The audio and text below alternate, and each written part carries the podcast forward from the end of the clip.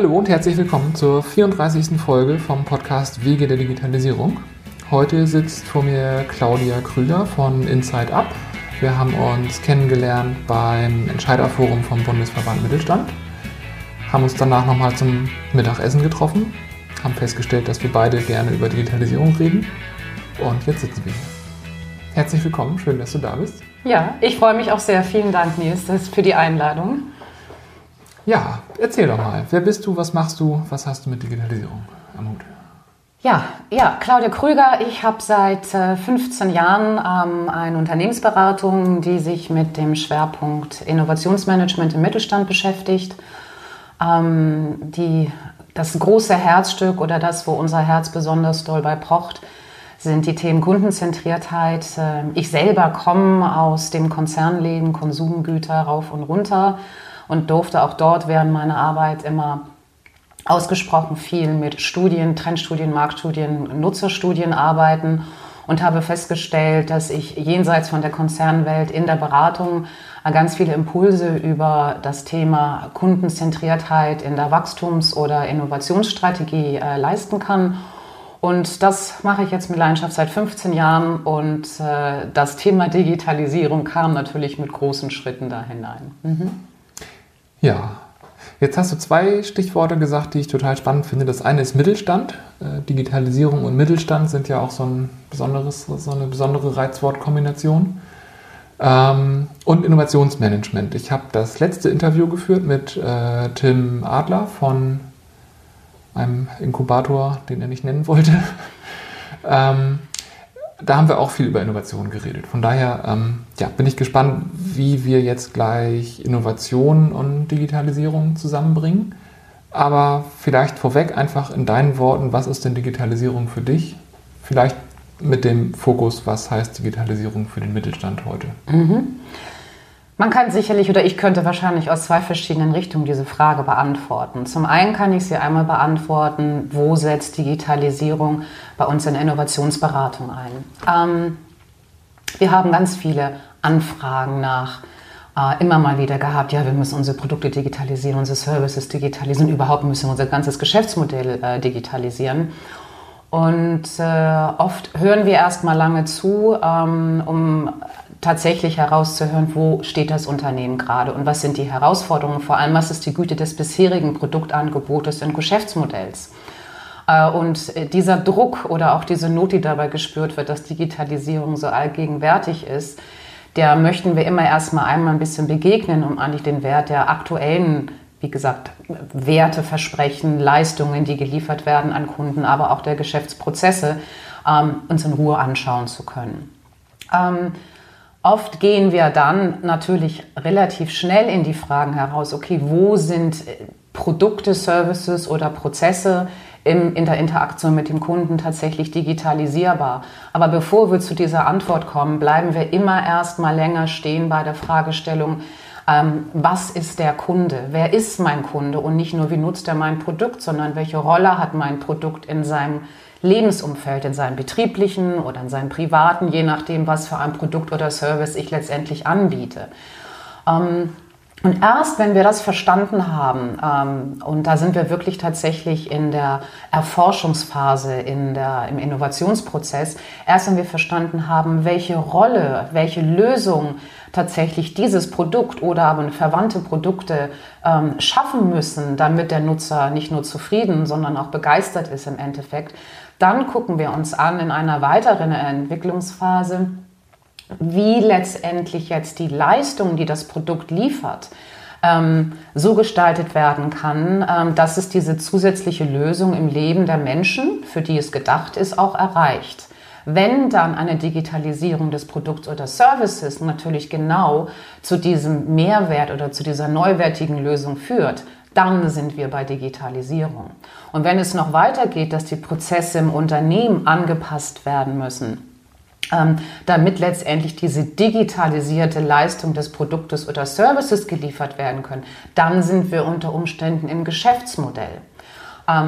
Aber bis zu diesem Punkt kommen wir in der Regel immer erstmal zu sagen, okay, zeig mir dein derzeitiges Leistungsangebot. Lass uns auf das Werteversprechen gucken. Lass uns das tatsächlich einmal auf den Prüfstand stellen. Und zwar nicht nach den Ergebnissen, die wir betriebswirtschaftlich haben, sondern nach dem, was für Lösung das Produkt zurzeit im Leben deiner Kunden oder Nutzer tatsächlich erzielt.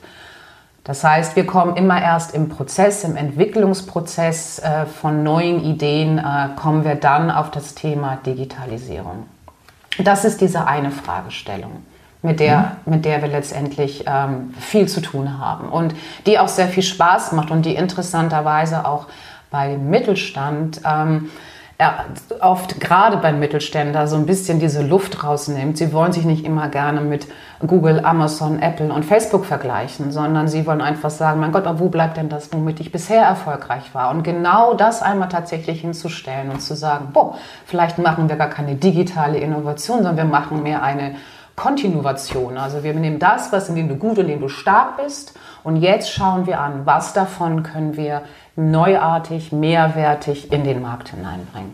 Wenn es eine digitale mhm. Lösung ist, wunderbar.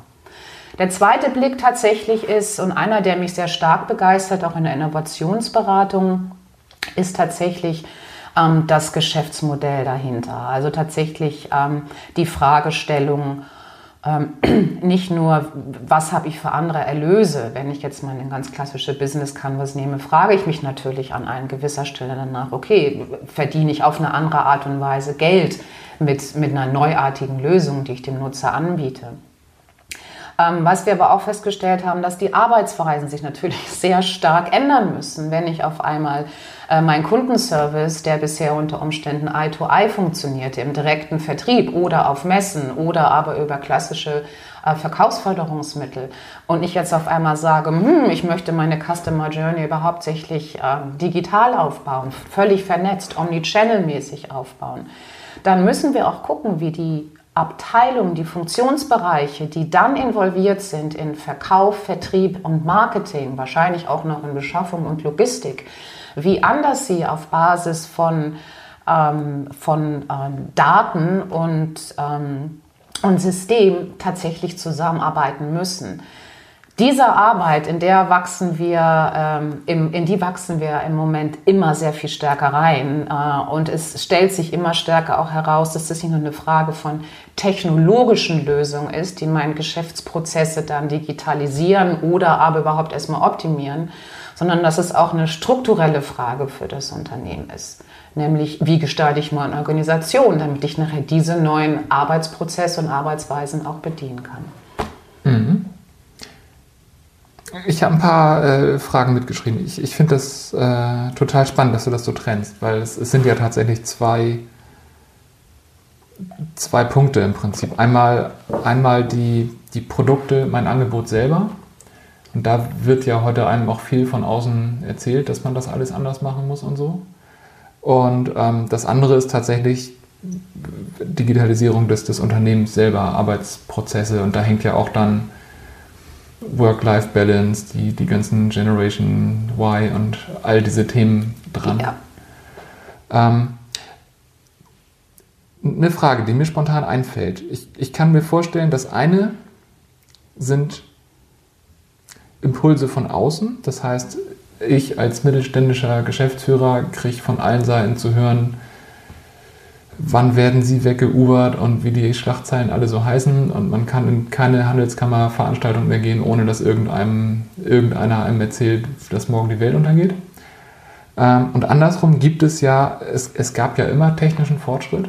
Und heute haben wir technischen Fortschritt, der uns irgendwo digitale Dinge bringt und das war ja immer gut und da war ja der deutsche Mittelstand eigentlich auch immer irgendwo vorn dabei, Sachen einzuführen. Ähm, hat sich denn an dem, was du tust, so viel geändert über, über die Jahrzehnte? Also ich meine, heute heißt es Digitalisierung, aber diese Probleme, dass irgendwer von außen kommt und etwas neuer macht und ich mich, ich, ich dem folgen muss, das war, glaube ich, schon immer da. Ja. Und dass es technischen Fortschritt gab, das war auch schon immer da. Klar geht das immer schneller heute, aber das, was du heute machst, ist das grundlegend anders als das, was du vor 15 Jahren gemacht hast? Nein, genau. Und das ist, glaube ich, auch äh, ein ganz wichtiger Aspekt, um manchmal diesen ganzen Buzzwords zu begegnen. Äh, und es ist schön, dass es diese Buzzwords gibt, auch für mich gerade natürlich. Ich möchte ja auch Geld verdienen äh, mit dem, was ich tue, aber ich will natürlich auf der anderen Seite auch wirklich Erfolg bei meinen, bei meinen Kunden sehen. Äh, aber unterm Strich ist es, ist es immer wieder ein Buzzword. Ähm, wenn ich im Moment auf Konferenzen oder Tagungen bin und höre, oh, eine neue große Epoche ist Wissensmanagement und die nächste große ist Kundenzentriertheit, dann frage ich mich, was mache ich eigentlich seit 25 Jahren? Ähm, und ja, natürlich, dass Digitalisierung äh, andere Produktlösungen äh, schafft, äh, weil wir letztendlich auch andere Medien benutzen in unserem Alltag und in unserem Arbeitsleben. Das ist völlig selbstverständlich. Unterm Strich ist es aber nur eine technologische Lösung in einem Produkt oder in einer Leistung. Ähm, Innovation, wenn ich mir überlege, gerade im Bereich, und ich habe viel in der Nahrungsmittelindustrie, äh, Nahrungsergänzungsmittel, ähm, aber auch Spielwaren und Reinigungsgeräte und ich weiß nicht, was alles beraten. Die Innovation liegt nicht zwangsläufig immer in einem technologischen Vorsprung des Produkts oder in einem, in diesem Fall digital-technologischen Vorsprungs, sondern manchmal kann sie auch ein Mehrwert sein, beispielsweise wie ein, ich sage jetzt mal, Nahrungsergänzungsmittel eines äh, mittelständischen Unternehmens. Ähm, das sagt, ich möchte ein Nahrungsergänzungsmittel auf den Markt bringen, das ähm, aus rein biologischen, vom Körper völlig verwertbaren Zusätzen besteht, äh, die auch noch vegan und frag mich was und glutenfrei und alles Mögliche sind. Und die aber dazu führen, dass diese Schönheit von innen gelebt werden kann. Das ist ein sehr hehrer Anspruch, äh, weil es einfach eine Rohstofffrage ist. Hier ist also die Frage, äh, wenn ich so ein innovatives Produkt auf den Markt bringen will, und das ist jetzt erfolgreich seit zweieinhalb Jahren auf dem Markt und verkauft sich international unglaublich gut, ähm, ähm, dann investiere ich nicht unbedingt in die digitale Lösung jedes Produktes, vielleicht in die digitalen Vertriebswege für dieses Produkt, ja, um mhm. es dort zu promoten. Das Produkt an sich besteht aber aus hochwertigen Rohstoffen und Rezepturen, die so einzigartig sind äh, und so glaubwürdig sind, ähm, dass sie alle Zertifizierungen durchlaufen und auch großen Anklang bei tatsächlich den Kunden und Kundinnen finden. Und da muss man wieder schauen, okay, wie viel Digitalisierung ist in meinem Produkt? Das hat eigentlich, das Produkt selber hat mit Digitalisierung nichts zu tun, ist aber eine unglaublich erfolgreiche Neueinführung gewesen. Ähm, nichtsdestotrotz der Vertriebsweg, und da sind wir in dem Bereich Geschäfts, Prozesse oder Arbeitsweisen, die Tatsache, wie ich hier werbe und wie ich mein Produkt ähm, darstelle, erkläre, zugänglich mache.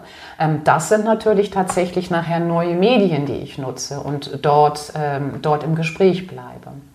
Äh, nein, neu in, insofern ist es für mich nicht. Ich freue mich natürlich trotzdem über jeden Hype, der darum gemacht wird. Das Thema Kundenzentriertheit alleine äh, ist schon so abgenutzt. Ja, weil, und das sehe ich ja gerade im Mittelstand, um auf deine Frage zurückzukommen.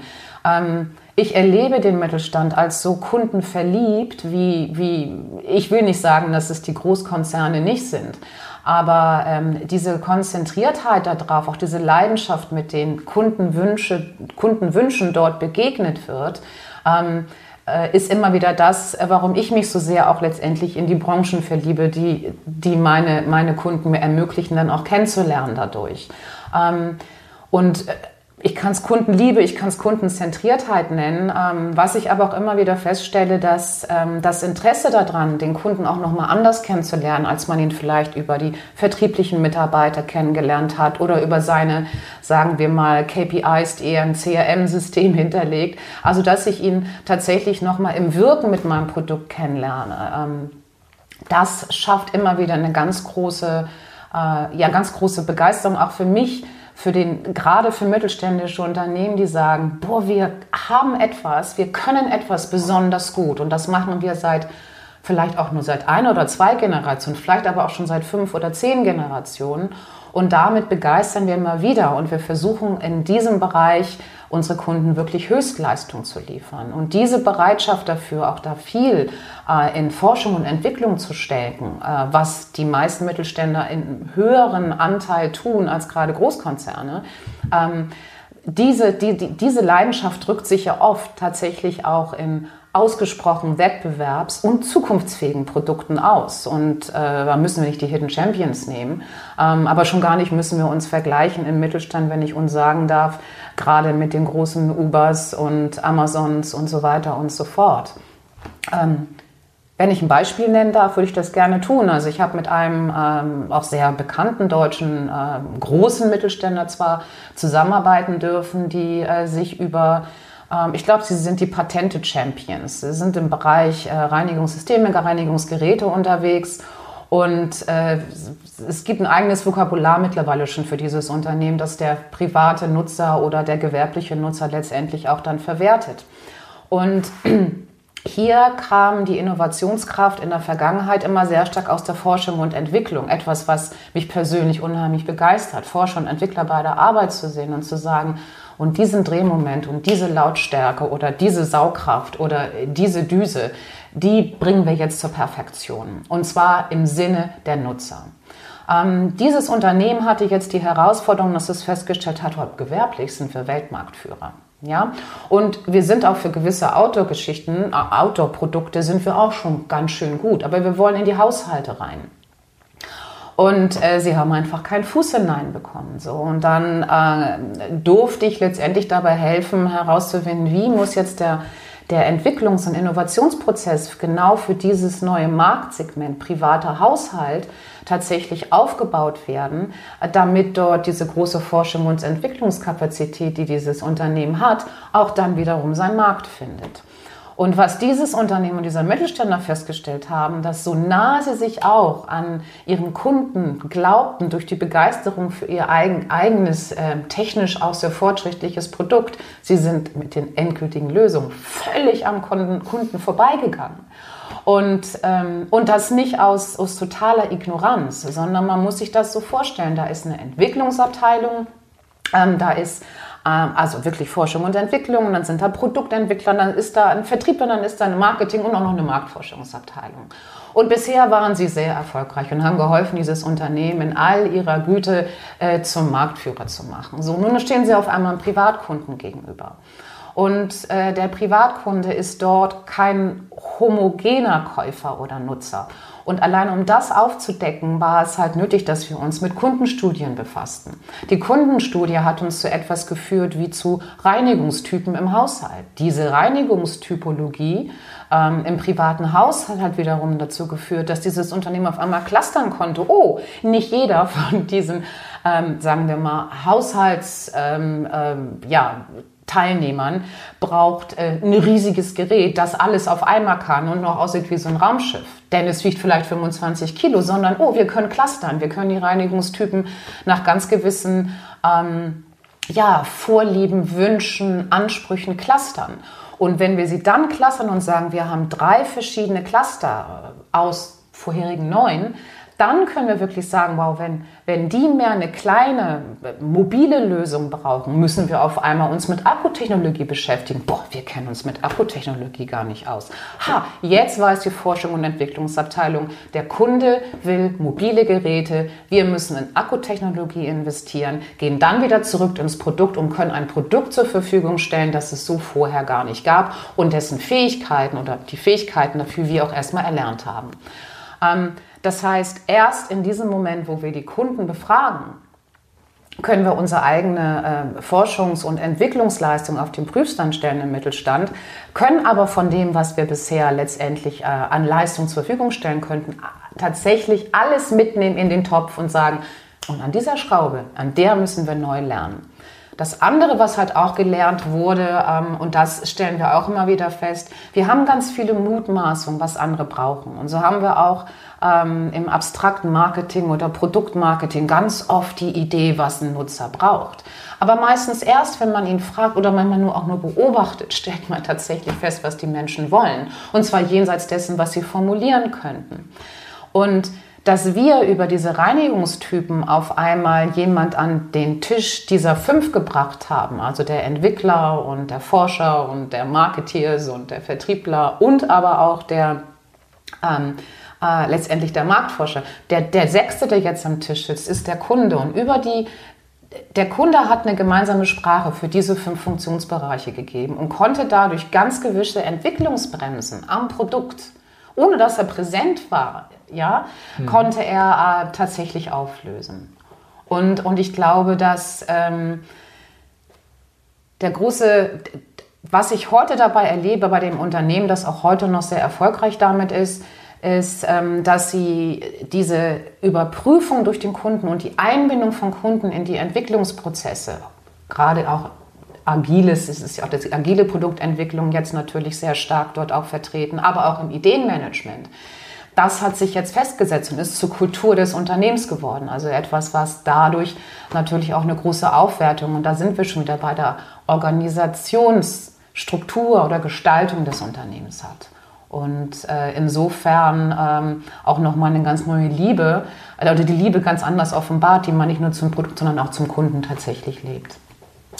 Und ist, ist all das durch digitale ich, äh, Crowdsourcing oder Facebook-Kampagnen, also man, man kann da ja ganz viel denken, wie man jetzt an dieses Kundenfeedback kommt. Ist das, ist das dadurch einfacher geworden? Weil letztendlich jetzt, was du beschrieben hast, war ein Mittelständler, der vorher ähm, B2B gearbeitet hat und wusste, wie er von seinen B2B-Kunden das Feedback bekommt. Jetzt auf einmal B2C wollte und festgestellt hat, die ticken ganz anders. Und die bisherigen Marktforschungsmethoden haben da nicht gezogen. Das Problem werden ja andere früher auch schon gehabt haben, denke ich. Ist so ein Switch von B2B zu B2C oder umgekehrt jetzt durch digitale, digitale Methoden einfacher geworden? Ja, und gerade im Bereich des Innovationsmanagement oder Wissensmanagement oder noch ein anderes Wort, Ideenmanagement, helfen natürlich digitale Medien unglaublich viel. Ähm, in diesem, aber auch noch in zwei anderen Fällen haben wir ähm, ein haben wir ein Ideenmanagementsystem aufgebaut, gerade weil du das Wort auch gerade genannt hast mit, mit äh, Crowdsourcing und so weiter und so fort, ähm, Open Space-Thematiken. Was wir gemacht haben, wir gesagt haben, okay, es haben so viele, außer der Entwickler und der Vertriebler und des CEOs, Interesse, dass das Produkt ein Erfolg ist.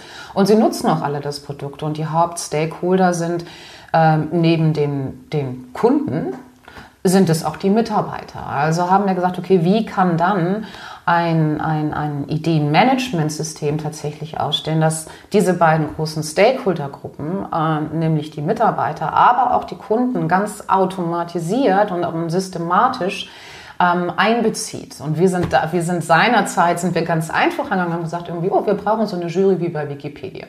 Ja, wir brauchen unterm Strich, gehen wir hin und sagen, wir, wir stellen eine Plattform zur Verfügung, und da gibt es ja mittlerweile ganz viele, auch sehr, sehr gute, bin ich der Meinung, die ja auch Furore gemacht haben. Aber äh, wir, wir wollen ganz gewisse Peer Groups haben bei unseren Mitarbeitern und bei äh, unseren äh, Kunden. Die Kunden werden eingeladen und äh, können immer wieder regelmäßig oder unregelmäßig, nachdem wie sie wollen, an ganz bestimmten Ideenausschreibungen teilnehmen, können aber auch ähm, selber Ideen einreichen und die gehen dann durch eine gewisse Jury, die sie erstmal auf die Grundprinzipien überprüft. Also klar, Machbarkeit, Wirtschaftlichkeit und natürlich auch Überprüfung mit der Marke. Das heißt nicht, dass wenn sie erstmal überall Minus haben, nicht durchgehen, sondern sie werden auf jeden Fall erstmal bewertet. Das andere mit den Mitarbeitern funktioniert ganz genauso. Ein Mitarbeiter ist so daran interessiert, das Produkt hervorragend zu machen und nicht nur, weil er Angst um seinen Arbeitsplatz hat, aber der will in der Regel sein Produkt lieben, für das er morgens aufsteht. Also mhm. haben diese Mitarbeiter ein ganz großes Interesse daran, dass sie gehört werden. Und letztendlich die, die Teilnahme der Mitarbeiter auch dort lief über ein äh, über ein, ein, ein System, wo wir verschiedene Portale zusammengeschaltet haben ähm, und sie durch ganz gewisse äh, Prüfschleifen oder Bewertungsschleifen letztendlich gehen. Ähm, was wir aber auch getan haben, also jeder Kunde konnte ein sogenannter Ambassador werden, wenn er wollte. Also er konnte ganz aktiv in diese Rolle reingehen, wie so ein richtiger Shareholder, ne, so ein Idea-Shareholder, ähm, konnte, konnte sich dann auch offiziell sozusagen dann dafür sowohl qualifizieren als auch bewerben. Ähm, genauso äh, konnte aber auch ein, jeder Mitarbeiter dieses Unternehmens ähm, kriegte 10% seiner Zeit, ähm, also maximal 10% ähm, seiner Zeit äh, frei für Teilnahme an Innovationsprojekten im Unternehmen. Und die konnte er äh, letztendlich dann machen, wie es, wie es ihm passte, aber wurde auch freigestellt für ganz bestimmte Sitzungen. Da aber nicht alle Mitarbeiter, das Unternehmen ist international tätig, an einem Platz saßen, brauchten wir auch da wieder digitale Medien wie Konferenzschaltungen oder äh, andere Formen von, von, von äh, Konferenzarbeitssystemen die dann den Mitarbeiter auch ermöglichten, äh, in Realtime miteinander im Gespräch zu bleiben, damit auch schnell entscheidungsfähig sind. Und das ist ja der entscheidende Punkt. Du willst ja schnell Entscheidungen fällen. Und auch im Mittelstand wird schnell Entscheidungen gefällt, weil wir haben, Zeit kostet viel zu viel Geld. Mhm. Und äh, außerdem empfinde ich es auch immer sehr viel entscheidungsfreudiger ähm, aus verschiedenen Gründen. Das ist aber heute nicht das Thema. Aber die digitalen Medien, gerade im Bereich des Ideenmanagements, helfen natürlich tatsächlich schnell Ideen zu bewerten, äh, schnell sie in Überprüfung zu bringen oder der Kunde sowieso schon eingebunden ist, auch sie schnell testen zu lassen und dann zu sagen, ist die Idee prototypreif, setzen wir sie jetzt tatsächlich als reales Produkt um und bringen sie in den Markt hinein. Mhm. Also an der Stelle arbeiten wir ja das auf, um, um auf unseren Anfang von unserem Gespräch zurückzukommen, ist das alles neu? Nee, das ist vor 13 Jahren passiert. Ähm, ja, und heute äh, würde man sagen, ähm, ups, das war damals, war das schon innovatives Vorgehen im Unternehmen selber. Äh, schon damals gab es auch Unternehmen, gerade auch im Mittelstand, die das bisher schon so gemacht haben, weil sie halt mhm. Liebe zum Produkt und Liebe zu Mitarbeitern miteinander verbunden haben. Jetzt hast du äh, Themen angesprochen, wo ich mich frage, wie, wie da deine Erfahrung einfach ist. Also da ändert sich ja für Mitarbeiter auf einmal etwas. Und also Digitalisierung ist immer auch Veränderung und gerade diese Innovationsthemen, Plattform, Wissensmanagement, Ideenmanagement, jeder kann 10% auf solche Sachen machen. Ähm, erlebst du da einige Unternehmen aufgeschlossener als andere und tun die irgendwas, um das hinzukriegen? Oder wahrscheinlich tun sie das. Was tun sie? Ähm, das, ist, das ist eine ganz interessante Frage. Ähm, die, die Idee, Mitarbeiter gerade einzubeziehen, ähm, ähm, ist ja eine ganz alte. Wir kennen letztendlich noch das gute alte Wort Vorschlagswesen. Schwarzes Brett, Kummerkasten oder wie sie alle heißen. Mhm. Und unterm Strich sind das die antiken Vorläufer dessen, was man heute äh, Ideenmanagement nennt. Ja, also heute ist es systematisierter, heute ist es vielleicht digitalisierter, heute werden mehr Stimmen gehört. Heute wird natürlich auch ähm, nicht die Frage gestellt, was gefällt dir nicht, sondern wie sieht deine Lösung aus für das, was dir nicht gefällt. Heute weiß man sehr viel mehr, dass die Gestaltungskraft, die in jedem einzelnen Mitarbeiter steckt, einfach enorm ist, weil er, wie mhm. ich ja mhm. schon sagte, so großes Interesse hat. Was immer hilft bei dem, was ich beobachtet habe, ist, dass die Führungsebene, wie viele es auch immer geben mag, aber dass die Unternehmensleitung ein Bild davon hat, was für ein Unternehmen sie sein wollen. Ob sie das nun gemeinsam mit der gesamten Belegschaft entwickeln oder erstmal für sich. Aber die Überprüfung dieses Zukunftsbildes des Unternehmens, auch seiner Kultur, seiner Arbeitsweisen und seiner Werte, ähm, gemeinsam dann mit allen Mitarbeitern ist ein ganz entscheidender Erfolgsfaktor dann für, ich benutze mal jetzt das Wort, diese Transformation in eine neue ja, Zusammenarbeit, also neue Zusammenarbeitsmodelle. Ähm, ein Unternehmen, das sich erstmal an verschiedenen Stellen ausbricht, um zu sagen, boah, passt das noch zu uns und wie viel müssen wir lernen, ist genauso richtig wie einer, der von oben sagt, so, wir machen jetzt alles radikal neu.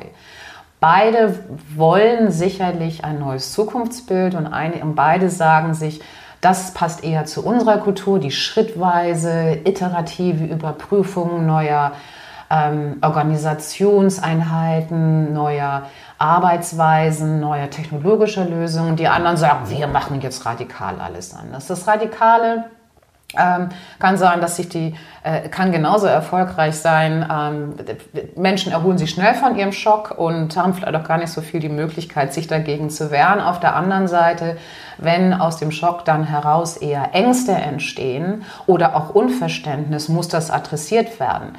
Das muss es natürlich bei der vorsichtigen, schrittweisen Überprüfung äh, muss das genauso geleistet werden. Was entscheidend ist, ist tatsächlich, es gibt eine Vision, ähm, die die Geschäftsleitung hat, die die Geschäftsleitung aber auch im Detail äh, den Mitarbeitern vorstellt, ähm, die dann wiederum auch von den Mitarbeitern so lange hinterfragt und überprüft wird, bis jeder Einzelne das verstanden hat.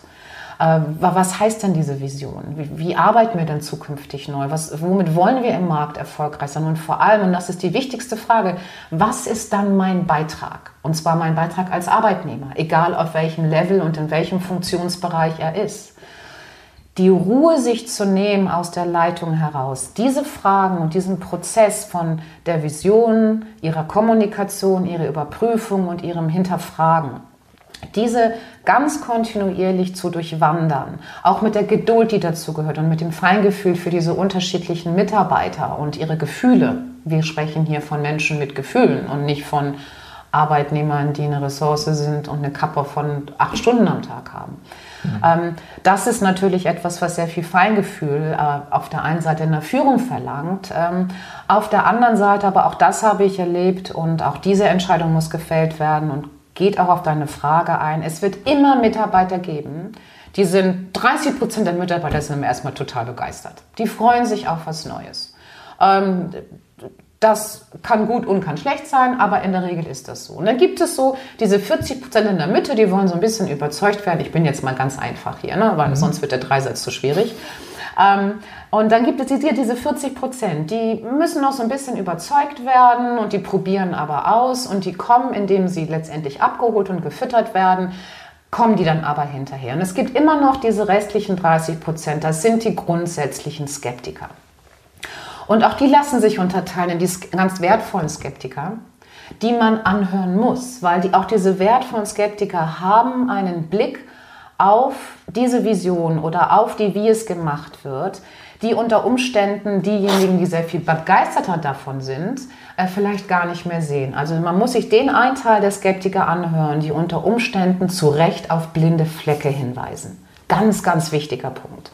Und dann wird es welche geben unter diesen Skeptikern oder Verweigerern, die niemals mitmachen werden. Und ich glaube, da darf man dann auch als Unternehmer irgendwann mal entscheiden, sind das die Menschen, mit denen ich wachse? Auch die Entscheidung habe ich auch schon oft gehört. Sind das die Menschen, wenn ich jetzt so viel hier Zeit mir nehme, so viel Geduld nehme, jeden Einzelnen auch wirklich abhole, in diesem Change-Prozess oder Transformationsprozess und er sich immer noch verweigert oder im Zweifelsfall sogar sabotiert, muss ich mich auch entscheiden, ist er dann in diesem Unternehmen auch für sich richtig aufgehoben? Denn wenn das. Unternehmen sich verändert und der Arbeitnehmer aber diese Veränderung nicht mitträgt, dann ist es weder der Fehler von dem einen, dem Arbeitgeber, noch dem Arbeitnehmer, sondern dann passt es vielleicht einfach für die Zukunft nicht. Und auch sowas stellt man halt fest aber Kommunikation einer Vision, damit die alle Menschen, die am Wertschöpfungsprozess beteiligt sind, die Veränderung verstehen und ihren Beitrag für die Zukunft verstehen, das ist, denke ich mir mal, der entscheidende Erfolgsfaktor an der Stelle. Macht total Sinn. Ist, äh, genau das, was ich bei Leinhase auch von der Weile angefangen habe. Also wir sind noch sehr klein, aber ähm, wir versuchen das hier wirklich von, von Tag 1 an einzubauen und dass jeder irgendwo seinen Platz findet. Und lustigerweise höre ich gerade das ähm, Buch von Peter Drucker, The, The Effective Executive. Und das ist ja schon uralt. Es gibt jetzt so eine Jubiläumsausgabe, aber der beschreibt genau das als den, den Weg, wie das, wie das funktioniert. Also von daher, der, der Gedanke ist tatsächlich schon zeitlos. Ne? Ja, ja. Und, und, und was, was ich halt immer wieder feststelle, die Menschen dürfen ja auch Angst haben. Angst ist ja erstmal, Angst ist ja erstmal äh, eine ganz gesunde Reaktion. Und äh, ich weiß nicht, wie viele Veränderungen wir am Tag erleben. Vielleicht kann man sogar sagen, das Leben besteht aus Störungen und dazwischen haben wir Spaß. ähm, aber wenn das tatsächlich, gehen wir mal davon aus, dass das ein, ein wahrhaftiges Bild ist vom Leben ähm, sind die Menschen ja durchaus in der Lage, sehr viele Herausforderungen zu bewältigen. Und die Frage ist halt, wie, wie, wie nimmt man sich gegenseitig an die Hand? Weil es ist ja nicht nur der Arbeitnehmer auf einer unterliegenden Führungs- oder, oder, oder Sachbearbeiterebene, der hier Veränderungen durchmachen muss. Auch die Führung und das Management ist unterm, unterm Strich ja sehr unter Druck, denn äh, auch sie wollen ja den Erfolg des Unternehmens für alle, eben auch für die Mitarbeiter sicherstellen und natürlich auch für die Kunden. Und was ich so feststelle, was ich, was ich mir auch wünschen würde langfristig, dass sich äh, das auflöst, sonst habe ich bei einigen Unternehmen, gerade einem sehr erfolgreichen und auch einzigartigen Unternehmen aus dem, aus dem Pflanzeneinzelhandel miterlebt, ähm, man stellt sich in der Führung oder in der Geschäftsleitung nicht über die Mitarbeiter, sondern man sagt einfach, wir sind auf einer Ebene, wenn, es in, wenn wir in, gerade in diesem großen Innovations- oder Change- oder Transformationsprozess sind. Das heißt, ja, wir, wir vertreten die Vision, aber ihr macht sie möglich. So, was braucht ihr dann von uns? Von uns auf unserer Seite vom Management, damit ihr letztendlich die Vision in all seinen Teilstrategien oder Kernelementen auch erfüllen könnt. Das heißt, äh, nicht mehr der Arbeitnehmer ist in der Position des äh, Empfängers, sondern beziehungsweise ähm, ist er im Endeffekt schon, aber er fordert erstmal ein. Äh, und die Kommunikation fand ich, das war für mich tatsächlich das größte Lehrstück und es war äh, wenn ich das so sagen darf, ohne dass ich mir damit selber ins Knie schieße. Aber auch für mich in der Beratung ähm, eigentlich das größte Lehrstück überhaupt, festzustellen, dass da ein Unternehmen ist, das nicht sagt, wir machen das von oben herab, sondern wir stellen uns erstmal alle tatsächlich auf die gleiche Stufe. Und die Führung sagt genauso wie die Mitarbeiter, Boah, wir haben Großes vor und so ein bisschen zittern uns die Knie. Aber wir wollen das, aber wir können es nur, wenn ihr auf der auf der Abteilungsleiter- und Sachbearbeitungsebene und sagt, was braucht ihr von uns aus der Geschäftsleitung, damit ihr unsere Strategien, unsere gemeinsamen Strategien erfüllen könnt. Und dann ist ein Unternehmen nicht mehr ein hierarchiegetriebenes Unternehmen. Und da sind wir ja auch wieder in dem, was du gerade so erlebt hast. So, wie bin ich ein guter Executive oder Führungskraft? Die, wenn ich es aufbrechen kann und sagen kann, äh, wir sind wirklich an einem Strang und wir haben das gemeinsame Interesse, weil wir es vorher gemeinsam über die Vision überprüft haben, dann kann ich auch anders führen. Dann kann ich die Verantwortung für Vision und Strategie noch auf einmal an meine Mitarbeiter abgeben. Und äh, weil die dann auch wissen, das ist mein Beitrag. Und wenn wir da hinkommen, dann habe ich das mit meinem Team erreicht. Und das war dann mhm. nicht der Geschäftsführer oder der CEO oder nur der Leiter der Logistik oder wer auch immer. Und so ein Zusammenhalt ähm, ist einfach das, wo, denke ich mal, Führung ähm, und Selbstführung sich zukünftig treffen werden. Also die Abgabe von Verantwortung für Strategien und Konzepte an die Mitarbeiter, die dann in der Lage sind, sich und seine Teams über die gemeinsame Zielsetzung selbst zu führen. Und äh, ich durfte es jetzt ein paar Mal erleben und auch begleiten.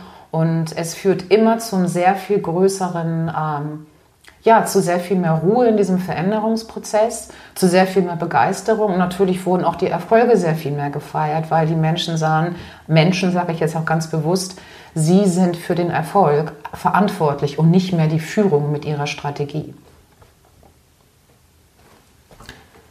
Das macht total Sinn und es bestätigt mich gerade auf meinem Weg. Vielen Dank. ja, ja, sehr gern. Ein tolles Buch an der Stelle. Ich weiß nicht, ob das jetzt passt aber vielleicht können wir doch noch mal später drauf eingehen. Ähm, das ist, äh, was für mich ein ganz tolles Lehrstück war auch ähm, und was mich sehr äh, auch nochmal bestätigt hat, äh, gerade in, in dieser Rolle, die ich ja oft einnehme in der Beratung. Ich komme dann als Interimsmanager oder ich komme als Projektleiter, ich komme als, als, als Berater über Workshops oder in Moderation oder was auch immer meine Rolle gerade eben sein wird oder sein soll. Ähm, dieses ähm, dieses Bild von, wie auch ich führe. Ich habe eine fachliche Führung natürlich in der Beratung oft. Manchmal habe ich auch eine methodische Führung, aber das ist auch eine fachliche Führung. Aber wie begegne ich eigentlich meinem Gegenüber? Und äh, dieses Buch von äh, äh, Frédéric Laloux, ich glaube, wir hatten auch an einer anderen Stelle schon mal drüber gesprochen, Nils, du und ich, mhm. Ähm, beschäftigt sich äh, vom Thema her schon wie Inventing Organizations mit der Frage, wie gestalte ich zukunftsfähige, digitale, agile Organisation? Ähm, und ähm, jetzt nicht so sehr wieder von dem Thema digital wie technologisch, ähm, wie die technologische Transformation aussieht, sondern tatsächlich wie die äh, strukturelle ähm, Transformation aussieht. Also die kulturelle, die von Werte getriebene, die von den Arbeitnehmern und ihren, und ihren Fähigkeiten getriebene, natürlich auch von den Informationssystemen getriebene. Aber tatsächlich eben nicht nur die technologische, sondern tatsächlich die strukturelle. Und da sind wunderschöne Bilder drin, die auch über sehr viele Studien, die er auch selbst mit äh, sehr äh, ausgewählten Forschern gemacht hat drin. Und die Quintessenz sind eigentlich drei Themen. Ähm, die, die Menschen wollen äh, und können Selbstführung, ähm, oh, was für sie ähm, ein, ein, ein ganz entscheidender Punkt ist. Ähm, was, was sie auch wollen, ist äh, Anteilnahme am Ergebnis und am Erfolg. Und das Dritte ist aber auch, sie wollen eine Ganzheitlichkeit. Ein Thema, was du anfangs schon mal äh, erwähnt hattest. Wo ist da Work-Life-Balance und wie wertvoll ist das äh, Produkt oder die Leistung des Unternehmens, für das ich jeden Morgen aufstehe, eigentlich in der Gesellschaft? All diese mhm. Fragen stellen sich den Menschen und mehr sind es tatsächlich nicht.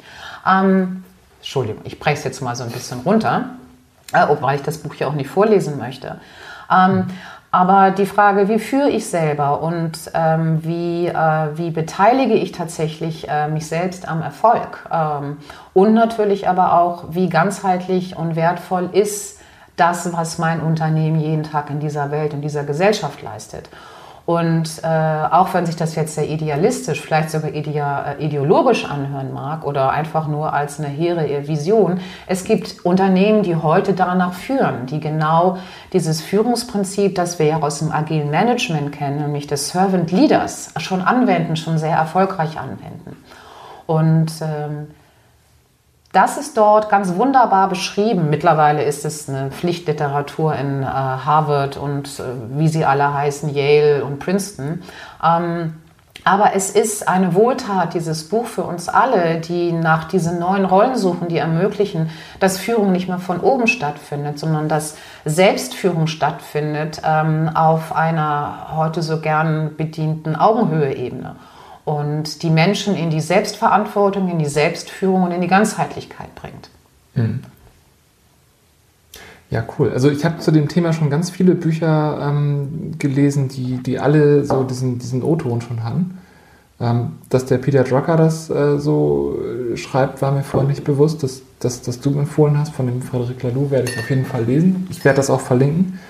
Ähm, ich habe von von dem ähm, Max, nee, Maxwell, doch, 12 Rules for Leadership.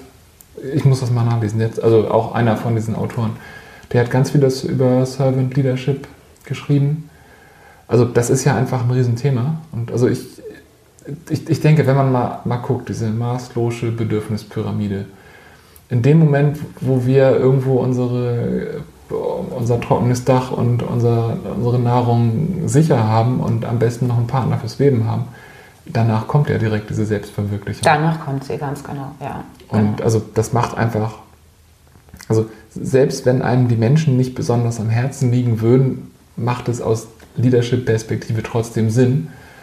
Ähm, ich finde es einfach gut, dass, dass das immer mehr im, in der Führungskultur offensichtlich ankommt. Ich glaube, um den Bogen zur Digitalisierung zu fahren ähm, oder zu, zu, zu nochmal ja, zu fahren, zu fliegen, ähm, die in, in einem in, in einer idealen digitalen Organisation, wo die Arbeitsprozesse so gestaltet sind, dass, äh, dass alle Menschen und alle Systeme über die Daten und die IP-Adressen von allen am Wertschöpfungsprozess beteiligten Systemen miteinander verbunden sind. Also alles ist interconnected. Ähm, um den Vorteil, den dieses, sagen wir, Business 4.0 oder Business Management 4.0 ähm, oder Anpassungsfähigkeit, Adaptability Modelle, wie man sie auch immer nennen mag, um natürlich diesen großen Vorteil zu nutzen, nämlich die schnellstmögliche Anpassungsfähigkeit an Veränderungen. Denn das ist ja, sonst macht Digitalisierung von Geschäftsprozessen überhaupt gar keinen Sinn. Warum soll ich auch nicht machen? Dann muss ich nicht investieren. Ähm, wenn ich also dahin kommen möchte an diese schnellstmögliche Anpassungsfähigkeit, muss ich meine Führung adaptieren. Denn schnellstmögliche Anpassungsfähigkeit funktioniert nicht, wenn Entscheidungen über verschiedene Hierarchieebenen immer wieder hochgegeben werden müssen, um dann wieder runtergegeben werden zu können, damit jemand anderes dann sozusagen ausführt. Schnellstmögliche Anpassung funktioniert nur, wenn Verantwortlichkeiten und dazu erzählt auch Entscheidungsbefugnis an die Mitarbeiter, die mit den Daten arbeiten, dass diese Entscheidungsbefugnis auch genau bei diesen Mitarbeitern liegt. Und wenn wir jetzt wieder den Bogen zu diesen Führungsmodellen, das wir gerade angesprochen haben, zu dem Servant Leader zurückgehen, ähm, dann bedeutet das, ich muss meinen Mitarbeiter ich muss morgens aufstehen und Vertrauen in die Mitarbeiter haben, die sagen, sie haben nicht nur das fachliche Wissen, sondern sie haben auch das technologische Vermögen aufgrund der Daten, die ihnen zur Verfügung stellen, um zu jeder Zeit für das Unternehmen und für die Kunden die richtige Entscheidung treffen zu können. Also als Führungskraft lasse ich sie diese Entscheidung treffen. Und das ist, glaube ich, ähm, in den in den Unternehmenskulturen, in denen wir groß geworden sind, die natürlich immer noch sehr stark übers Controlling, über KPIs, ähm, über letztendlich betriebswirtschaftliche Zahlen steuern müssen oder wollen, ist das natürlich schon eine Zäsur zu sagen, wow, ich muss ja nach oben hin sicherstellen können oder nach unten hin immer wieder sicherstellen können, dass die Ziele, die wir gesetzt haben für diesen Bereich, für meine Abteilung, für meine Business Unit auch erreicht werden. Also muss ich viel kontrollieren. Das ist der Blick der, der Führungskraft, so wie er ausgebildet ist, wie wir es auch vielleicht von der Schule sogar schon kennen. Mhm. Nun, dieses neue Bild, dass man sagt, boah, jetzt habe ich meinem Mitarbeiter alle Daten, alle technologischen Möglichkeiten gegeben. Er ist mega gut ausgebildet. Ich habe ihn eingestellt mit Fähigkeiten, äh, mit fachlichen Fähigkeiten, wie ich sie besser im Markt gar nicht finden kann. Also lasse ich ihn jetzt auch die bestmögliche Entscheidung fällen und gebe genau diese Verantwortung auch ab. Und das ist diese Zäsur, die im Moment schon stattfinden muss oder kann und auch in Schritten führt. Und ich glaube, es ist viele Führungskräfte, die sich auch selber anschauen müssen und sagen, boah, ich, ich muss nicht Verantwortung abgeben. Ich darf Verantwortung abgeben. Ich habe gute Leute. Ich kann jeden mhm. Morgen aufstehen und ich weiß, ich gehe in mein Team, da sind gute Leute, die wollen, wie du schon sagtest, sich selbst verwirklichen, auch im Job, privat, aber auch im Job. Die wollen Erfolge für sich einhamsen, für sich und fürs Unternehmen und damit nach Hause gehen und abends glücklich sein. Also gehe ich genau mit diesem Menschenbild, mit diesem Bild auf, auf, auf, auf die Menschen, mit denen ich arbeite, letztendlich auch in den betrieblichen Alltag hinein. Das äh das ist ein Blickwinkel, das, ich habe das noch nie so klar gesehen. Das ist, das ist, das ist genial. Also ich habe jetzt ja mit diesem zusammen 34 Interviews geführt und wir haben immer wieder über Kulturwandel, über Anpassungsfähigkeit geredet. Es ging immer um die Innovation, über die Technologien, um, um all das. Und es ging auch irgendwie um, um Leadership und Kultur. Aber das, was du gerade gesagt hast, wie das zusammenhängt, wir machen das nur, weil wir diese schnellstmögliche Anpassungsfähigkeit haben wollen. Wir brauchen dafür dieses, ähm, diese Entscheidungsbefugnis so tief wie möglich runter. Und wir brauchen dafür aber auch diese, diese geteilte Unternehmensvision, wo die Leute dahinter stehen. Jeder einzelne Teil für sich genommen ist wertlos. Das, die, die drei zusammen braucht man. Ich, ich, ich kann nicht meinen Leuten Entscheidungsbefugnis geben, wenn die meine Vision nicht teilen, dann habe ich berechtigterweise Angst, dass die machen, worauf sie Bock haben. Und ich, ich vermute mal, die Leute da draußen, die Angst vor Digitalisierung haben, denen ist noch nicht klar, dass es um diese schnellstmögliche Anpassungsfähigkeit ja. geht. Ich glaube, das, ja. da, das äh, ich habe ganz viel verstanden gerade. Ach, Wahnsinn. Ja, vielen, vielen Dank. Dank. Ja, genau. Also diese ja. ganzen Einzelkomponenten sind klar, aber das, das Gesamtbild, das habe ich so noch nicht ja. gesehen. Wow. Weil, ich meine, das, das ist ja die Welt. Ne? Über alle IP, sagen wir mal, Knotenpunkte ist alles auf dieser Welt, ob es meine Kaffeemaschine ist oder mein Laufschuh oder äh, mein Arbeitsplatz oder was auch immer, alles ist miteinander verbunden. Äh, verbunden über Daten. Ähm, das ist ja die Digitalisierung. Nichts anderes ist die Digitalisierung. Die Verbundenheit und ich sage es jetzt mal einfach so, genau so ist es auch. Digitalisierung ist das Basiscamp für diese Transformation. Ähm, aber es ist auch nur das Basiscamp, ähm, denn sie schafft eine diese Interkonnektivität zwischen diesen ganzen Datenpunkten, den Menschen und den Systemen. Und ähm, nun kann ich sagen, wenn ich Produkte, äh, Leistungen, aber auch meine Geschäftsprozesse äh, über diese ganzen Datenpunkte miteinander in Verbindung bringen kann, dann kann ich auch diese Daten aus diesen Datenpunkten natürlich nutzen, um Produkte, Services und Prozesse zu optimieren. So, das ist ja die Simplizität. Aber dafür brauche ich natürlich gewisse Entwicklungsstufen. Erstmal muss auch alles miteinander verbunden sein, also connected, interconnected sein. Ähm, als nächstes muss ich dann halt schauen, wie, wie, wie bilde ich jetzt mal die Menschen aus, damit sie überhaupt mit diesen Daten, für ihren Bereich relevanten Daten auch umgehen können. Dann muss der Entwicklungsschritt kommen, wie visualisiere ich diese Daten natürlich am besten für diese Menschen. Und vor allem, wer muss an der Visualisierung dieser Daten äh, über crossfunktionale Arbeitsgruppen eigentlich beteiligt sein. Also bin ich ganz schnell natürlich auch in ganz anderen Zusammenarbeitsmodellen unterwegs. Und nach diesem Schritt, wo ich sage, boah, jetzt sind meine Datenpunkte verbunden, die Menschen und die Systeme sind mit verbunden, die Menschen sind ausgebildet, diese Daten äh, miteinander auszutauschen und zu lesen. So, und jetzt kriegen sie auf einmal neue Zusammenarbeitsmodelle. Denn auf einmal arbeiten Funktionsbereiche über Daten, Echtzeitdaten miteinander zusammen, die vielleicht so über vorher über schwierige Excel-Tabellen miteinander gearbeitet haben. Die müssen nicht mehr mhm. produziert werden. Die Daten könnten bereitgestellt werden. So, und da bin ich in diesem Big Data-Thema drin. Aber Big Data ist ein Mittel zum Selbstzweck für die Steuerung von Geschäftsprozessen. Es ist nicht der große Hype nach dem Motto, ich muss aber mal Big Data machen. So wie ich muss ein neues digitales Geschäftsmodell machen. Big Data ist ein Mittel zum Zweck zur Beschleunigung meiner oder letztendlich erstmal zur Offenlegung ähm, der Datenpunkte und der Verknüpfung dieser Datenpunkte.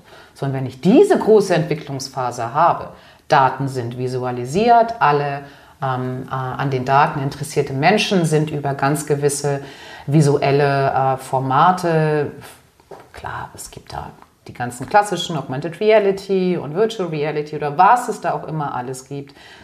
Alle haben Zugang zu den Daten. Und dann kommt aber die große Kühe und das ist tatsächlich jetzt die Anpassungsfähigkeit. Ich habe die Daten, wir haben Logarithmen hinterlegt, die für unser Business, für unser Geschäft, für unsere Kunden oder für was auch immer gerade entscheidend sind. Und wir können jetzt anhand dieser Daten in Echtzeit Entscheidungen fällen. Und dann, wenn das erreicht ist, dann ist das Unternehmen in der hundertprozentigen Anpassungsfähigkeit cool. Na, dass ich nach 34 Interviews noch solche grundlegenden Erkenntnisse ja, ja, ich glaube, das ist immer ganz wichtig und das stellen wir auch fest, gerade wenn wir, ähm, ähm, wir, wir sind jetzt schon einige Male eingeladen worden, im speziellen Fall auch ich eingeladen worden, äh, gerade für Mittelständler, sei es jetzt gerade waren wir zum Beispiel hochinteressant auch für uns äh, in, in, in, der Branche Immobilien, Projektentwicklung, Kapitalverwaltung unterwegs. Ja, hochinteressantes Unternehmen. Schon deswegen, weil es hanseatischen Ursprungs hat. Und dann klopft natürlich mein hanseatisches Herz auch immer mal, weil es immer noch mal was anderes mit, mit hanseatischen Kaufmännern zusammenzuarbeiten. Und das meine ich jetzt nicht werten, sondern es ist einfach so. Hier ist es so, das Unternehmen ist sehr erfolgreich. Die sind profitabel, denen geht es hervorragend. Ähm, aber auch sie kamen mit dieser Angstnot nach den hundertsten Tagungen und Konferenzen über Digitalisierung und Big Data und frag mich was, kamen sie, kamen irgendwie alle zwölf Geschäftsführer zusammen und gesagt, eigentlich haben wir nichts verstanden. Und, ähm, und die Frage an mich war, kannst du uns diese Dimension der Digitalisierung tatsächlich einmal aufzeigen? Und äh, ich will gar nicht sagen, dass es einfach ist. Ähm, aber tatsächlich ist es auch nicht schwer. Denn wenn ich mir sage, Digitalisierung ist, äh, hat oder die digitale Transformation in ein Business 4.0 und das müssen wir uns anschauen. Wohin kann das eigentlich führen? Was ist das Zielbild? Und dann kann ich mal gucken, was braucht das Zielbild an Erfolgsfaktoren. Also sagen wir, es gibt ein Business 4.0 oder ein, ein Geschäftsmodell 4.0 oder wie auch immer. Und es hat zwei Dimensionen. Und die eine Dimension ist die technologische Dimension ähm, und die zweite ist aber auch die strukturelle Dimension.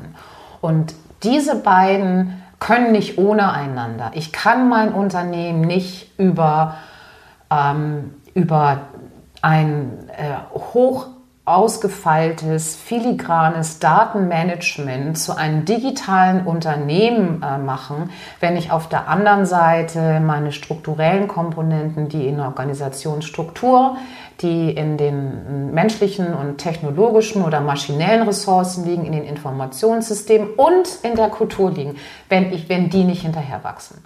Ähm, ansonsten äh, habe ich ganz viel Daten und die Menschen wissen nicht, was sie damit machen sollen. Und wir hatten so einen Fall.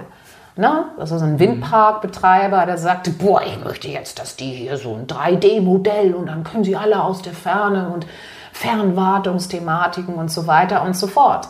Und was passiert ist, ist nur der technologische Teil. Es ist nur entwickelt worden und ich meine das jetzt mit nur nur in diesem Zusammenhang dieses Gespräches so. Es war eine Höchstleistung zu sagen, boah, wir machen jetzt hier Data Management, Big Data Management und wir bringen alle, alle Faktoren, die zur Steuerung von Windanlagen notwendig sind, zusammen, dann können, dann kann alle am Prozess Beteiligten so Entscheidungen fällen. So. Mhm. Muss man sich vorstellen, eine Turbine hat 120 Sensoren. Ja, und die werden im Moment gerade mal zu 20 Prozent genutzt, einfach weil die Unternehmen noch gar nicht wissen, was sie mit diesen ganzen Daten machen sollen. So fange ich jetzt erstmal an, diese ganzen Datenpunkte, die alleine in so einer Turbine von, von einem, einem, einem Windturm liegen, zusammenzubringen. Dann kann man sich ja die, die, die, die Potenz dieser Daten, die kann man sich überhaupt gar nicht vorstellen. So. Und bringen Sie mal alle, die mit Wartung zu tun haben, an den verschiedenen Stellen des Unternehmens zusammen. Und jetzt haben sie diese Daten. Und dann guckt man sich nach einem halben Jahr an, äh, was hat sich jetzt eigentlich verändert. Ähm, und unterm Strich, äh, ja, die Daten stehen zur Verfügung. Aber was nicht passiert ist, ist, dass die Menschen, die nun auf einmal, die, die haben vorher nie so zusammengearbeitet und, äh, und sollten auf einmal zusammenarbeiten und in Echtzeit entscheiden, ohne dass irgendjemand dazwischen ist. Hat ihnen aber keiner beigebracht, wie das geht und dass sie das auf einmal dürfen. Und diese Entwicklung, wie sieht denn dann dieses Zusammenarbeit dieser Taskforce aus? Mhm. Der Prozess fand dann sozusagen nach der ersten Lernkurve statt. Mhm. Und äh, sie fand, sie findet aber gerade statt. Also sie findet gerade statt, man sagt, boah, unsere Zusammenarbeitsmodelle müssen sich ändern. Die Menschen dürfen ja auf einmal entscheiden. Und sie dürfen sich ja auch letztendlich selber führen, weil wir haben ihnen ja die Systeme gegeben. Jetzt müssen wir sie aber auch lassen. Mhm. Und jetzt kommt sozusagen nach dieser Lernkurve, oh, Daten ist nicht das Gold, sondern es ist immer noch das Zusammenarbeitsmodell der Menschen, die dann über diese Datenentscheidung fällt. Und mhm. das ist, glaube ich, immer noch ähm, die, die größte Herausforderung für die digitale Transformation zu mhm. diesem neuen Zielbild. Genau zu dem Teil habe ich, äh, ich habe ja mal für so einen Hersteller von Windkraftanlagen gearbeitet. Und dieses Thema Softwareentwickler bauen was, Wartungsteam sitzt irgendwo, muss es nutzen.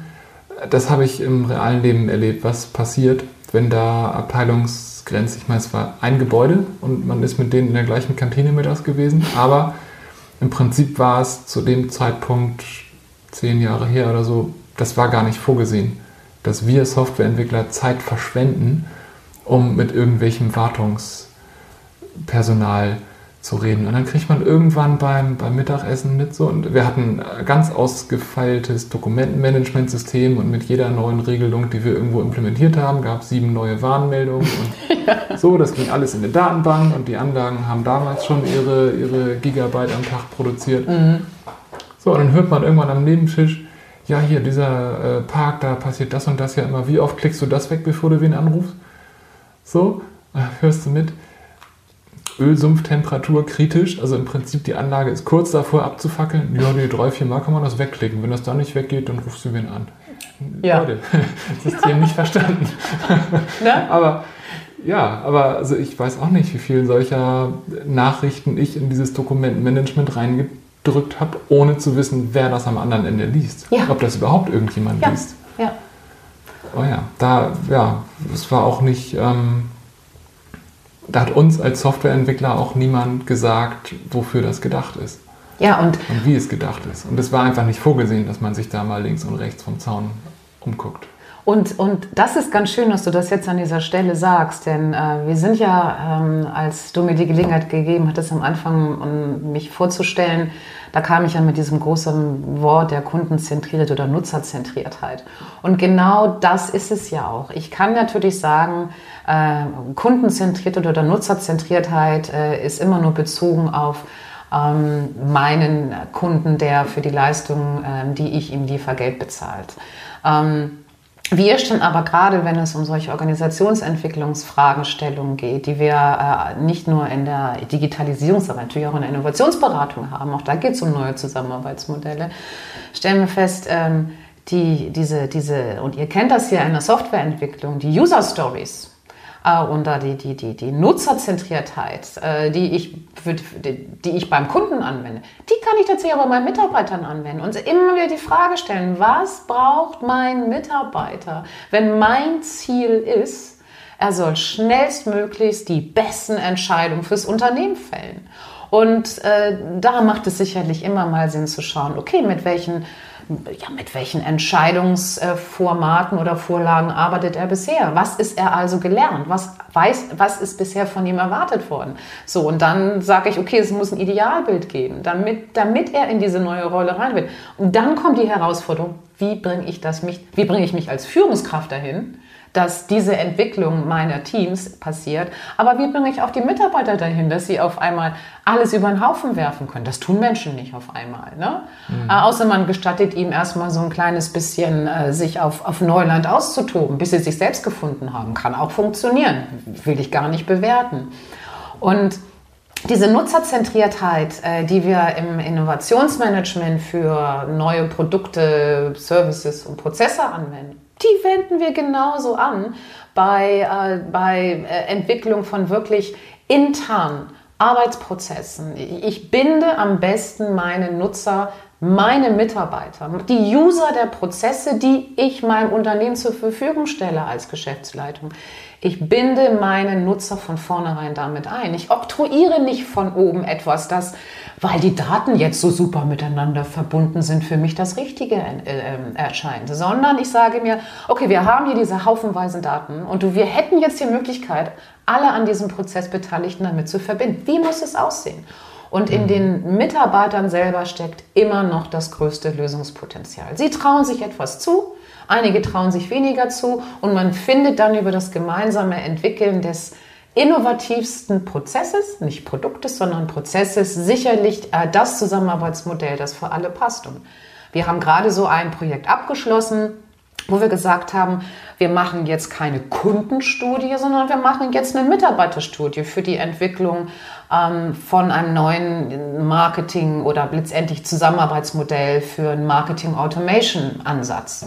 Wie kann ich eigentlich meine Marketing Automation äh, sicherstellen, indem ich äh, Marketing, Produktmanagement, äh, Vertrieb und so weiter zusammenbringe? Wie müssen die miteinander kommunizieren, damit ich nachher die richtigen Vorgabe für meine Marketing Automation habe? Hm. Und das kann ich nicht, indem ich von oben sage, wir machen jetzt Marketing Automation, weil wir alle Datenpunkte haben, sondern die Menschen da müssen auf einmal ganz anders miteinander sprechen. Hm. Auch kreativ anders miteinander sprechen. Hm. Ja. Ja, aber es setzt einfach dieses ähm, Verständnis in der Unternehmensleitung voraus, warum man das macht. Ja, cool. Also Wobei, wenn ich das noch einmal zum, so ich zum Schluss herausfordern darf, ich sage jetzt mal, muss die Unternehmensleitung das eigentlich alles verstehen? Ich kann ja auch mal ganz provokativ sagen, nö, die Unternehmensleitung hat die Vision. Aber die, die, die, die, ganze Kenntnis von dem, wie sie zu erfüllen hat, wie an dem Beispiel von diesem Blumeneinzelhandel, die gebe ich mhm. ab. Die Leute finden mhm. selber Herr besser Ge heraus. Genau, genau. Ne? Also so, Aber es ist jetzt nur eine Provokation. Nee, ähm, also ist ja genau richtig. Äh, da, das meinte ich auch nicht, aber die Unternehmensleitung muss verstehen, warum die, dieses, also warum man diese Digitalisierung eigentlich macht. Und ich glaube, dass ähm, das fehlt an vielen Stellen. Ja. Also die Leute, mit denen ich rede, haben es in der Regel nicht verstanden. Ich habe es ja selbst bisher nicht so auf den Punkt bringen können. Ja. Ich habe die Einzelkomponenten alle gehabt, aber dieses Bild, das ich mir hier gerade aufgemalt habe, mhm. das ist neu. So, wir haben unsere übliche halbe Stunde ein bisschen überschritten mittlerweile. Ähm, ich würde einfach mal zu den Abschlussfragen kommen. Ja, gerne. Ich, ich glaube, gern. wir könnten noch Stunden weiter reden, aber ich weiß nicht, wie lange das noch spannend ist für die, die zuhören. Ähm, Ja, was, was ist das Thema, das du so im, im nächsten Zeitraum angehen willst, was, was für dich Digitalisierung betrifft? Ähm, eine tatsächlich ähm, so führt ein bisschen zur Quintessenz auch von unserem Gespräch. Ähm, für mich, ähm, ich habe vor, ähm, vor zwei Jahren bin ich in Kontakt gekommen mit dem Arcatec-Institut ähm, und mit einer Studie ähm, aus diesem Institut, ähm, die, das, die sich ähm, ja, Maturity, Digital Maturity Index ähm, Industrie 4.0 äh, nennt. Und, ähm, und vieles äh, von, von meinem Blick auf Digitalisierung konnte ich tatsächlich überprüfen anhand dieser Studie. Was sie vor allem tut, ähm, dieser Index, ist, dass er ähm, ein, ein Assessment liefert. Ähm, wo, wie digital bin ich tatsächlich? Wie ist mein digitaler Reifegrad? Und genau wie du es ja auch richtig sagst, viele Unternehmen denken, sie müssen auf einmal alles über den Haufen werfen und stellen vielleicht äh, und, und fangen auf einmal in einem Bereich an, unglaublich in Big Data Systeme und frag mich was zu investieren ähm, ohne aber vielleicht vorher sich die Zeit zu nehmen, einmal auszuatmen und zu sagen, wie gut bin ich da jetzt eigentlich und was brauche ich für die nächste Entwicklungsstufe, um mir nicht an der einen Stelle davon zu laufen, ohne dass ich irgendetwas anderes nachhole. Ne? Also mhm. vielleicht nur eine technologische Entwicklung als auch die strukturelle. Und ähm, was wir im Moment sehr gerne ins Gespräch bringen, neben der, sagen wir mal jetzt fast klassischen Innovationsberatung, ähm, sind tatsächlich Themen im Bereich Organisationsentwicklung, wo wir sagen, es gibt Digital Maturity Assessments, also die Feststellung deines digitalen Reifegrades. Und das ist erstmal nur eine ganz interessante Bestandsaufnahme. Was es aber auch ermöglicht, ist halt so eine Transformation Roadmap aufzubauen. Das Gute an dieser, an dieser Sache sind zwei Dinge. Erstmal geht die ganze Geschichte in relativ kürzester Zeit. In sechs bis acht Wochen habe ich ein Abbild meines Digitalisierungsgrades, egal wie groß meine Organisation ist. Es geht auch schneller. Ähm, das Zweite ist, ich kenne meine Erfolgsfaktoren hinterher. Also ich kann tatsächlich mich als Unternehmen entscheiden, wow, ich möchte jetzt an, an, an diesen, sagen wir mal, sagen wir jetzt im Moment einmal, es sind, es sind sechs Erfolgsfaktoren, äh, es sind tatsächlich auch sechs oder Schlüsselfaktoren. Ähm, und ich äh, sage jetzt, boah, an, an, viele davon haben vielleicht schon Reifegrad 2 von 6. Ähm, andere sind aber noch bei gar nicht und andere wiederum, der eine ist vielleicht schon bei, bei 4. So, man, und, und er, letztendlich der Unternehmer oder das Unternehmen, die Organisation, kann sich dann, kann, kann dann wirklich ganz konkret entscheiden, okay, wie, wie digital möchte ich sein? Und wie digital muss ich sein, um wettbewerbsfähig im Markt zu sein? Schnellstmögliche Anpassung oder hochinnovative Produkte, je nachdem, worum es geht. Und ähm, das ist etwas, was mich im Moment besonders begeistert ähm, und was, worüber ich auch sehr gerne mit dem Mittelstand spreche und was eben auch, ähm, wenn ich versuche, das Thema der Dimension der Digitalisierung zu erläutern, ich immer gerne ins Spiel bringe, zu sagen, okay, jetzt kennen wir die Dimensionen, wir können uns aber auch anschauen, wie reif sind die Dimensionen in deinem Unternehmen. Und dann kannst du ganz bewusst ausatmen und kannst dich erstmal hinstellen und sagen, ich habe eine Bestandsaufnahme und jetzt kann ich mich entscheiden, wo fange ich an zu investieren, damit die Digitalisierung nicht an einer Ecke in die Höhe ragt und das andere bleibt liegen, sondern dass ich mein Unternehmen in ausgewogenen, sagen wir mal, Wellen tatsächlich zu einem anpassungsfähigen Unternehmen entwickeln kann. So, das mhm. ist das Thema, was mich besonders begeistert. Und Innovation fällt dabei ganz viel ab. In Prozessen, in Produkten sowieso. Mhm. Cool. Ich werde die verlinken. Wir hatten ja letzte Woche schon drüber gesprochen. Ich habe sie schon angefangen zu lesen. Ähm, sehr spannend. Ähm, ich würde sagen, damit haben wir die erste Quelle schon, die ich verlinken kann. Möchtest du noch andere weitere Quellen empfehlen? Ja, ich glaube, es wäre mir eine Herzensangelegenheit, nochmal das Buch, äh, ich habe keine Anteile an dem Buch, aber ich liebe es einfach und es bringt Spaß zu lesen. Ähm, die illustrierte Version von äh, Frédéric Laloux ähm, äh, Reinventing Organizations. Ähm, ein Buch, das einfach nur Spaß macht zu lesen ähm, für Führungskräfte, Manager, Berater, aber vor allem einfach für Menschen bringt es Spaß zu lesen und ist äh, eine, finde ich, eine Eingebung. Cool. Ich bin sehr gespannt. Steht auf meiner Wunschliste. Ganz oben. Bald ist Weihnachten. Ah, so lange warte ich nicht. Ähm, okay, letzte Frage. Hast du jemanden, den du gerne hier in einer kommenden Episode mal hören würdest? Ja, ich glaube, ich würde, ich würde jetzt vielleicht keine, keine Namen hier nennen, aber ähm, ich, ich äh, finde ein mittelständischer, ein Geschäftsführer von einem mittelständischen Unternehmen, so ein richtiger Klasse. Wir haben so viele tolle in, in, in Hamburg. Ähm, jetzt gerade, ich sage jetzt auch nur, es muss ja nicht in Hamburg sein, aber wir sitzen ja nun gerade hier im, äh, im, im, schönen Harburg auch. Ähm, ähm, einer für den äh, ein Unternehmen, für das Digitalisierung ähm, als Innovationsprozess, als Transformationsprozess auch immer, ähm, dass sich damit tatsächlich, dass damit auch schon eine Story zu erzählen hat.